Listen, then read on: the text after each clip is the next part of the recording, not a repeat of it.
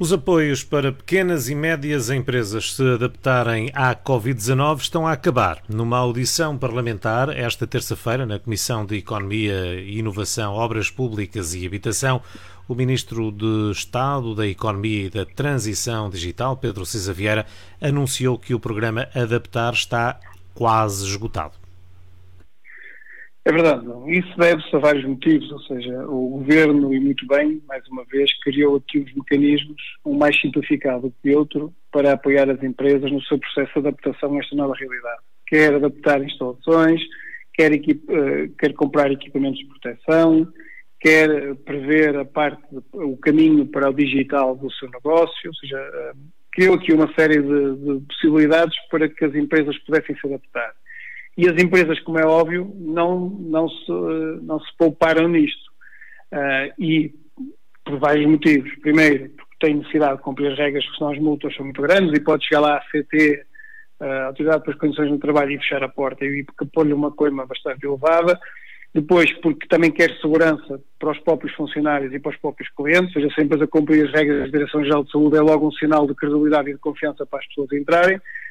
como é óbvio, também aproveitarem o apoio e muitas vezes a simplicidade do processo. São alguns dos motivos que levaram a que houvesse uma grande corrida para este tipo de empréstimos uh, para poderem fazer face à adaptação que tiveram que fazer uh, das suas regras, para cumprir as regras da Direção-Geral de Saúde, para darem também segurança às pessoas que frequentam os estabelecimentos e as empresas, isso foi muito importante. Só para recordar, estas, estas regras abriram no dia 15 de maio, estamos a falar, estes apoios, são chamados o adaptar, eram 100 milhões de euros que se dividiam 50 milhões para microempresas, empresas com menos de 10 trabalhadores, e para pequenas e médias empresas, outros 50 milhões de euros. Enquanto para as microempresas o apoio era até 80% a fundo perdido, 80% a fundo perdido, em que se adiantava logo metade com a aprovação e depois metade no final, e era muito simples este processo, bastava apresentar um conjunto de documentos, mesmo faturas desde dia 16 de março eram válidas, porque foi quando começou o estado de emergência, e o Estado adiantava o dinheiro e depois, quando entregasse o restante das faturas, voltava a entregar o resto. Por isso este processo, inclusive, já está esgotado, porque foi um processo muito rápido, à semelhança do que falámos há pouco, muito célere em termos de aprovação, mas o que é facto é que já está esgotado e as empresas continuam, ainda não foram, ainda não foram Uh, todas as empresas que precisavam disto não puderam usufruir porque foi rapidamente escoado este valor. Também tínhamos outro, que inclusivamente as, pequenas, as microempresas também podem recorrer, ou seja, apesar de ser para pequenas e médias, como acabou aquele plafond, as microempresas também podem recorrer, que é um apoio também na adaptação, de, conforme eu referi há pouco, das instalações, que vai de uma verba desde 5 mil euros a 40 mil euros, uh, e que aqui a aprovação já é com mais rigor. Por isso, um aqui a aprovação já requer 20 dias úteis para ser aprovado, enquanto no outro máximo 10 dias úteis estava a ser muito menor. Porquê que requer mais rigor? Porque enquanto nas microempresas o Estado usou recursos próprios portugueses do próprio Estado, na, na outra linha, que é uma linha com mais valor, recolheu, uh, recorreu a dinheiro público, a fundos europeus. Por isso tem que dar satisfações a outras pessoas, não pode ter simplificado o processo, por isso é uma situação que demora mais e por isso também ainda não está esgotada, mas quase que está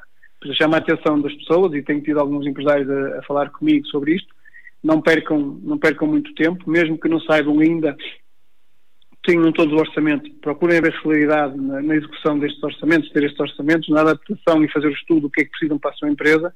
porque de um momento para o outro isto pode acabar e depois não se sabe quando é que voltam mais. O Ministro, inclusive, disse que, um, ehm, que ia haver mais linhas, mais apoios às, às empresas, mas estava tudo dependente dos fundos que vêm. Nós sabemos que o Estado, falámos isso ontem, tem se endividado bastante,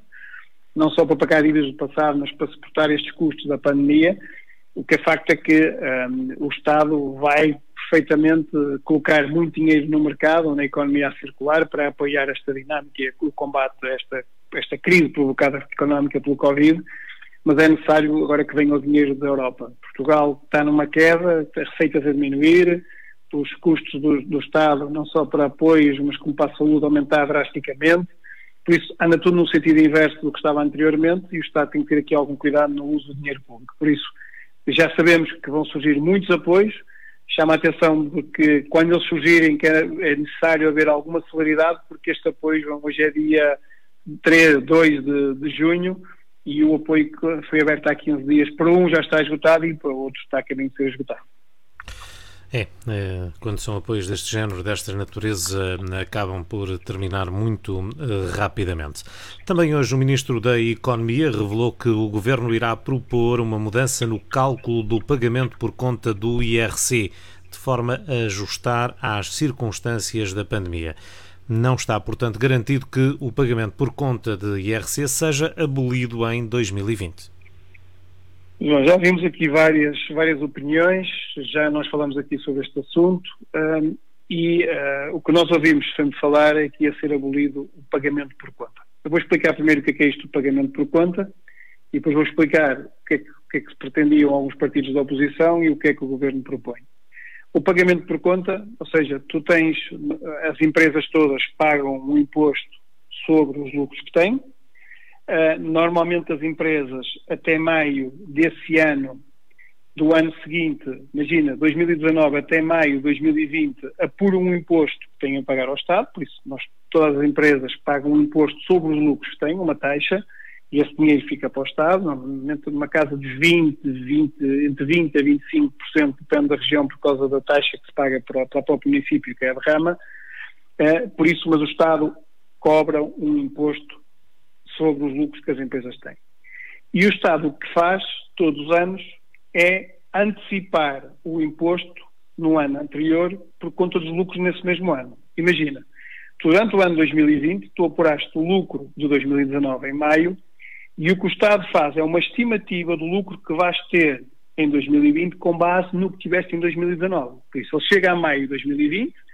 sabe o lucro que tiveste em 2019 e sobre isso vai-te aplicar uma percentagem, ou seja, imagina, tu tiveste um lucro de X, vais pagar, vamos estimar que tu, durante, no pior dos cenários, este ano vais ter 80% sobre esse montante e vais pagar por conta desse montante. Porquê? Depois chega ao final de 2020, o Estado vai apurar no ano seguinte o valor de imposto a pagar, se pagou por conta no ano anterior o valor superior recebe, se pagou o menor tem que pôr a diferença. Por isso, o Estado o que faz é antecipar o imposto sobre os lucros de umas empresas, em vez de esperar só pelo final do ano, durante o ano vai recebendo uma percentagem que ele calcula em função do lucro do ano anterior. E o que é que se passa nesta situação? O, primeiro, o Ministro da Economia e alguns partidos da oposição tinham dito que o Estado não ia cobrar este pagamento por conta primeiro, para aliviar as finanças das empresas que já estão débeis, dada esta situação, e por outro lado, que não faz muito sentido calcularmos o, o, imposto por conta que vamos pagar este ano com base nos lucros do ano anterior, porque este ano a realidade vai ser diferente. Ou seja, eu se o ano passado tive 50 mil euros de lucro, este ano, com a quebra do mercado, posso ter 20, por isso não faz sentido eu usar a referência do ano passado para pagar por conta lucros deste ano. O que é que se pretendeu? Primeiro, a abolição, ou seja, não há pagamento por conta dada a incerteza que existe, e quando chegar a maio do próximo ano eu pago o imposto que der e não paguei nada por conta, e isso houve várias audiências junto do, do ministro, do, do primeiro-ministro, por parte dos partidos da oposição, inclusive os verdes tinham dito e vieram cá para fora com a mensagem de que o governo queria abolir o pagamento por conta, mas o que é facto é que isso foi alguns dias atrás e à medida que a economia vai voltando à normalidade, em que a, a pandemia está controlada, este, este colete de forças que o governo tem de controlar, eh, de não receber, não receber impostos e de cada vez apoiar mais a economia, começa a querer sair deste colete de forças e, e começa a, desconfinar não só as pessoas para a economia mover-se, mas também uh, os apoios que dava em termos de, de, do próprio Estado, em termos de pagamento de impostos. E o que o Ministro da Economia veio dizer é que vai alterar é o critério. Ou seja, só para tu perceberes como é que funciona agora. Neste, até agora, numa situação normal, as empresas pagam o imposto sobre os lucros até dia 31 de maio. E conforme eu disse, depois pagam uma percentagem do lucro que tiveram por conta nesse mesmo ano. As empresas que tenham entre uma faturação entre igual ou menor 500 mil euros vão pagar o lucro que tiveram no ano anterior, vão pagar 80% por conta, dividido em três vezes, em julho, setembro e dezembro. As empresas que, que tiveram uma faturação superior a 500 mil euros vão pagar 20, uma estimativa de 25% do lucro que tiveram no ano anterior e vão pagar por conta três vezes também em julho, setembro e dezembro. O que é que o governo vai pedir, de certeza absoluta? Que esta percentagem sobre o qual vais pagar por conta vai ser menor. Porquê? Porque o lucro também será menor. O que está diz aqui, olha, as empresas que tiverem menos de 500 mil euros, mais ou menos vão receber no mínimo, vão ter o lucro no mínimo igual a 80% do que tiveram anteriormente. E as empresas que têm mais de 500 mil euros vão ter um lucro no mínimo mais ou menos igual a 95%. Por isso vamos aplicar este coeficiente sobre o lucro do ano anterior e eles vão pagar por conta lucros do ano a seguir. Por isso, o que o Governo está aqui a dizer é que este coeficiente, esta percentagem sobre os lucros do ano anterior, porque ele vai pagar por conta, seja uma percentagem menor para aliviar um bocado as contas. Ou seja, na minha opinião, esta situação não era correta. O que era correto é, dada a imprevisibilidade e dada a diferença de setores de atividade que nós temos, é que não se pagasse nada. Senão que podes ter uma empresa que do turismo, que faturou muito o ano passado, estava cheio de turistas e agora está fechada e tem que pagar por conta de lucros que não vai ter, porque o Estado vai sempre fazer esta porcentagem, estes 80% sobre os lucros do ano anterior, e as lucros do ano anterior pode ter tido um ano fantástico e este ano não tem nada e está a pagar por conta de lucros que não vai ter e que depois no, em maio do próximo ano vai ter que pedir a devolução ao Estado. Não faz muito sentido. Que depois demora a devolver, portanto isto é só ridículo, não é? Isto é ridículo, ou seja, é o que diziam hoje, uh, e alguns partidos já vieram, inclusive, falar isso ontem. O Estado é eficaz a cobrar, o Estado cria lista de devedores, mas também tem que ser eficaz a pagar e criar a lista de credores. Isso, se calhar, seria mais complicado. Se calhar, muitas empresas estão com dificuldade e, se calhar, ter mais a receber do Estado e estão numa situação muito dificuldade. Por isso, o que era sério e o que era correto por parte de quem está neste, a tratar este dossiê é que, dada a imprevisibilidade, até porque os setores de atividade são muito diversos e tu não podias pôr uns pagar por conta e não pagar, era que abolíssemos uma situação excepcional o pagamento por conta. Agora, sabemos que isto é uma receita muito importante para o Estado. O Estado está a antecipar imposto sobre os lucros das empresas um ano, ou seja, no próprio ano em que ele está a decorrer. Isto é o que faz gastar mais daquilo que se pode. E o Estado, há uns anos atrás, criou esta lei para antecipar receitas do ano a seguir. E, e neste momento a situação já conta sempre com este valor e é muito difícil ele, ele abdicar deste. Apesar de no início, já de 15 dias atrás, já falámos aqui sobre isto, havia a grande probabilidade de haver uma isenção, o próprio Presidente da CIP e próprios partidos da oposição vieram dizer isso mesmo nas conversas, havia o pagamento,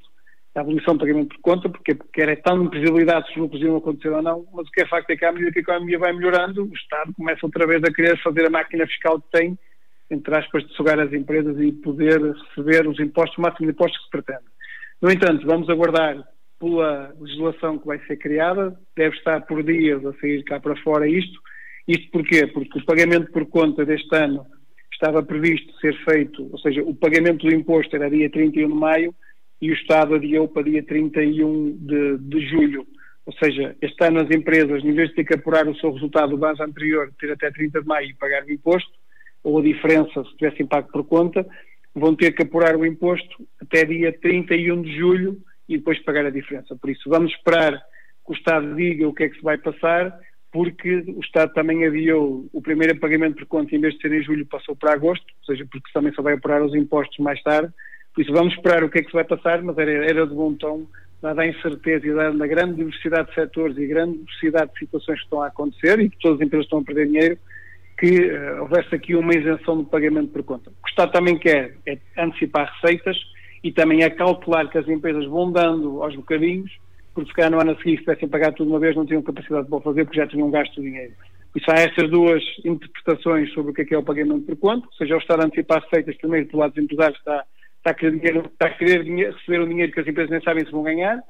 e por outro lado, o Estado também diz, mas eu quero que vocês vão pagando por conta, se vocês tiverem lucros e depois gastarem dinheiro durante o ano, depois quando tiverem que pagar ao Estado, não vão ter essa taxa para pagar ao Estado. Por isso, há estes dois tipos de interpretações, mas estamos a falar numa, numa altura bastante diferente do que é a realidade, do que é o dia a dia, e é importante que o Estado tenha alguma consciência e que, e que, vai, e que vai apelar, de absoluto, ao bom senso. O Ministro da Economia quer fazer é o meio termo, ou seja, não aplica a taxa que normalmente aplica para pagar por conta, mas também não isenta. Vamos ver que critério é que ele vai encontrar, como já estamos a ver que isenção completa é capaz de não existir, por isso os empresários têm que contar que vão pagar por conta de impostos deste ano, já este ano, eh, nos meses de, de julho, julho não será, será sempre agosto, setembro e dezembro. Muito bem. E por último, a Autoridade da Concorrência apela a uma maior mobilidade dos clientes do setor financeiro Nesse sentido, recomenda que seja possível pedir um crédito ao consumo ou à habitação numa instituição financeira sem que seja obrigatório ter conta à ordem nesse mesmo banco. É verdade, João. O que se pretende aqui é acabar um pouco com esta situação dos bancos que cobrem por tudo e por nada comissões. Uh, nós sabemos que os bancos, nomeadamente os bancos em Portugal, que sofreram uma grande, tiveram uma grande dificuldade na crise financeira e que uh, também, além de terem próprias dificuldades, também têm algum controle muito maior na concessão de crédito. E como têm estruturas muito grandes a nível de, de, de colaboradores, de infraestruturas, de balcões, tem que mesmo ganhar dinheiro. Ou seja, se não ganham dinheiro com a taxa de juros que cobram nos empréstimos, porque tem mais rigor e concedem menos empréstimos, tem que arranjar alternativa que são as comissões de tudo o que é feito numa conta de um cliente, seja o cartão de crédito, seja uma transferência, seja o seguro, seja os bancos conseguem, porque sacam todo o dinheiro da conta com muita facilidade, nem, nem dás por ela, cobrar comissões, tudo o que é. E depois, quando tens dúvidas, vais perguntar e eles vão demorar a responder, o que é facto de já ter dinheiro da conta e tu não podes utilizá-lo. E o que se pretende aqui é que o Estado, os bancos, possam, não podem obrigar a abrir uma conta para dar um crédito. Imagina, vais ter com um banco qualquer, Caixa de Depósitos, queres ter o crédito de habitação na Caixa de Depósitos, mas não queres trabalhar para a Caixa mais nada, só queres chegar àquela data e pagar o valor. E o que se pretende é que eles tiverem uma conta, por exemplo, no BPI, noutro banco qualquer, em que diz à Caixa, todos os dias tal, vais àquela conta do BPI e sacas. A Caixa deixa de ter capacidade nesse momento de poder cobrar outro tipo de, de, de serviços, porque ele não, não tem conta lá. Ou seja, só tem que pagar aquela prestação naquele dia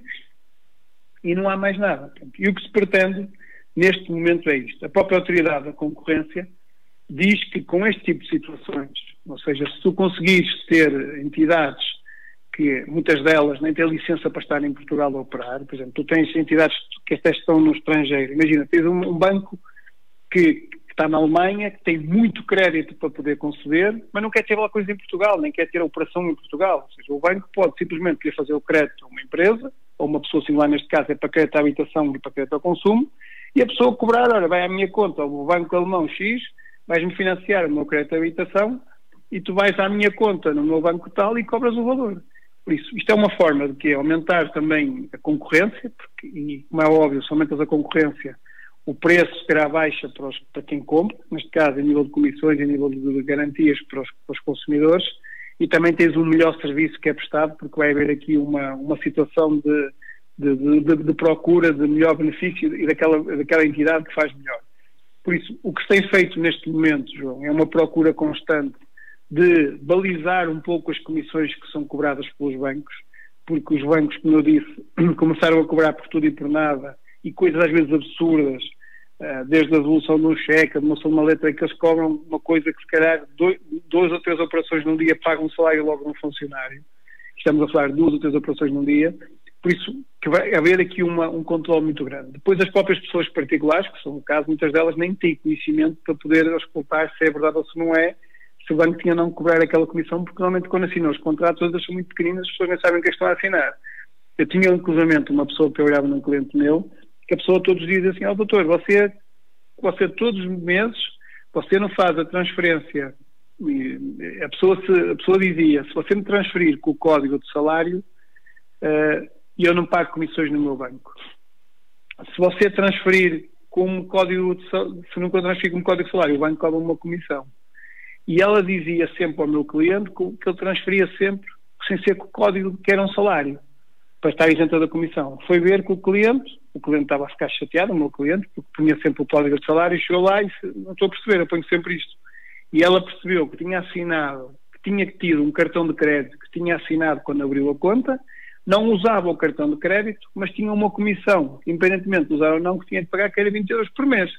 E se ela pensava que aquele motivo era pelo facto de não ter o código de transferência. Por isso, também há um pouco falta de informação por parte por parte das, das pessoas, neste caso dos consumidores particulares, e por isso é que a Autoridade para a Concorrência quer, primeiro, balizar muitas comissões que podem ser cobradas, fixar valores e fixar taxas pelo qual se podem cobrar as comissões e, inclusivamente, dentro do próprio sistema financeiro uh, português, haver aqui uma redução ou uma, uma, uma, uma tabela de comissões para que não haja uma concorrência desleal. É uma situação que os próprios partidos estão, a, estão a tentar introduzir, o PS já fez propostas de lei, todos os partidos estão sentados na Assembleia da República já fizeram propostas de lei, mas o que é facto é que nunca passou para a frente porque também tem medo de que balizar muito as comissões poderá também impedir que outros bancos com mais força venham para cá, porque o negócio das comissões é um negócio normal de um banco. Por isso há que encontrar aqui um equilíbrio, não, não cobrar a torta e direito, entre aspas, nem tanto não cobrar comissões, porque é disso que as pessoas vivem. É como quando vemos uma coisa e tu, para uma pessoa, cobras a tua comissão pelo serviço que prestaste. Por isso, é importante é que haja aqui um equilíbrio, é isso que a Autoridade da Concorrência quer, ou seja, que haja aqui algumas normas que condicionem a cobrança exagerada de comissões por parte das instituições financeiras e, outro, e uma das formas dela é possibilitar que uh, a pessoa possa ter um empréstimo numa determinada instituição sem ter que abrir conta nela para evitar mais custos e mais comissões que tenha que pagar.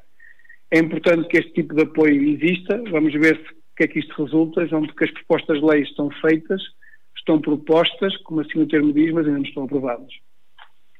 Muito bem. O economista Mário Costa com as dicas de economia desta terça-feira. Já sabe que a partir de amanhã as dicas de economia estarão no ar logo após as notícias da metade da hora, das sete e meia da manhã, nove e meia da manhã, doze e trinta e depois às dezesseis e trinta e dezoito e trinta após as notícias, o que andará eh, por volta das eh, do minuto 40, 45 de eh, cada hora em que vai para o ar. Repito,